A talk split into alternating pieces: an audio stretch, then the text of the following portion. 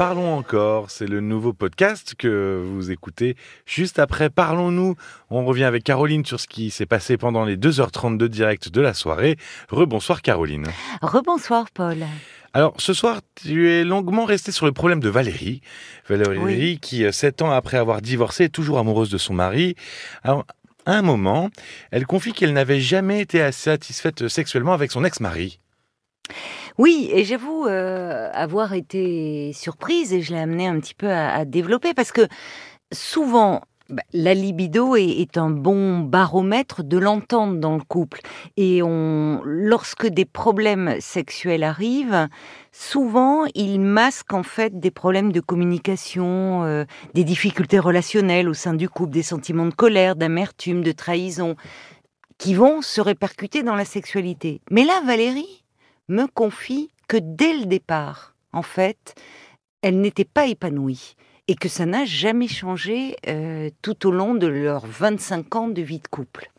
Alors elle est encore amoureuse 7 ans après leur divorce et pourtant, euh, on va dire, elle essaye de le récupérer sur le plan sexuel, alors que ça n'a jamais vraiment fonctionné. C'est pas un peu contradictoire? Bien sûr, c'est paradoxal. C'est-à-dire, c'est ce que je lui ai dit d'ailleurs à la fin de notre échange, c'est que finalement, ce qui euh, avait contribué à les éloigner, elle tentait de renouer sur ce mode-là.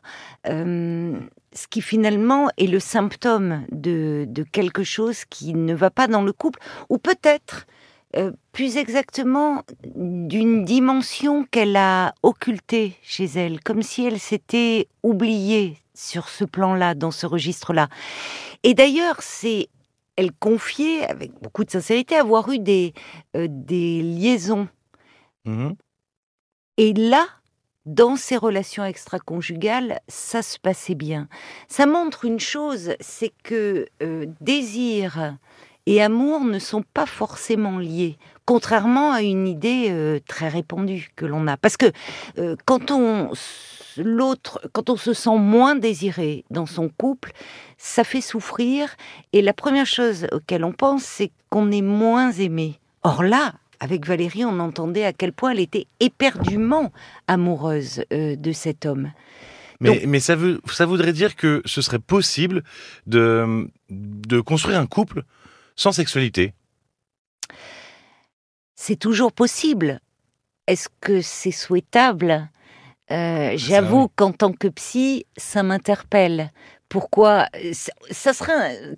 Enfin, il y a beaucoup de choses à découvrir et on entend beaucoup de couples, et notamment chez des jeunes couples, dire non, moi la sexualité, ça ne m'intéresse pas. Il y a plein de nouvelles formes de Il y a plein de nouvelles façons de s'aimer, mais effectivement, en tant que psy, ça interroge pourquoi cette dimension-là est-elle à ce point, je dirais, refoulée?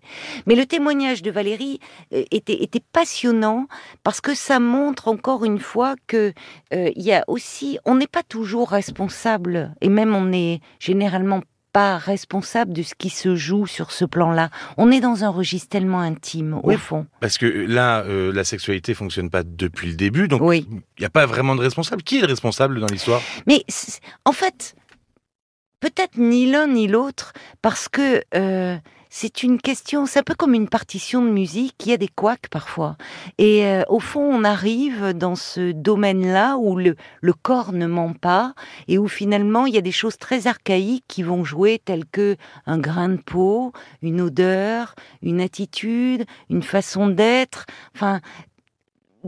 Finalement qui nous échappe.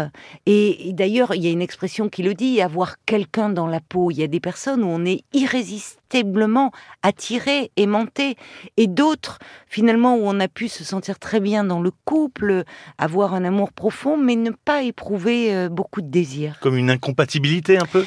Oui, on peut dire ça, finalement. On peut dire ça. On peut euh, être euh, finalement incompatible sur ce plan-là parce que c'est une question de sensibilité, d'imaginaire érotique. Euh, et parfois, on n'est pas au diapason. Voilà, on n'est pas toujours responsable de quelque chose. Mais non, mais non. Dans notre couple. Merci Caroline. Ben merci Paul. Si vous souhaitez euh, écouter l'intégralité de l'intervention de Valérie, ben c'est pas compliqué, vous vous référez au replay de ce 3 mai 2022. Au passage, vous pouvez toujours mettre un petit commentaire et vous abonner. Quant à nous, ben on va rentrer se coucher. Évidemment. Oui. Hein bonne nuit Caroline. bonne nuit Paul. Et bonne écoute à vous tous. Parlons encore.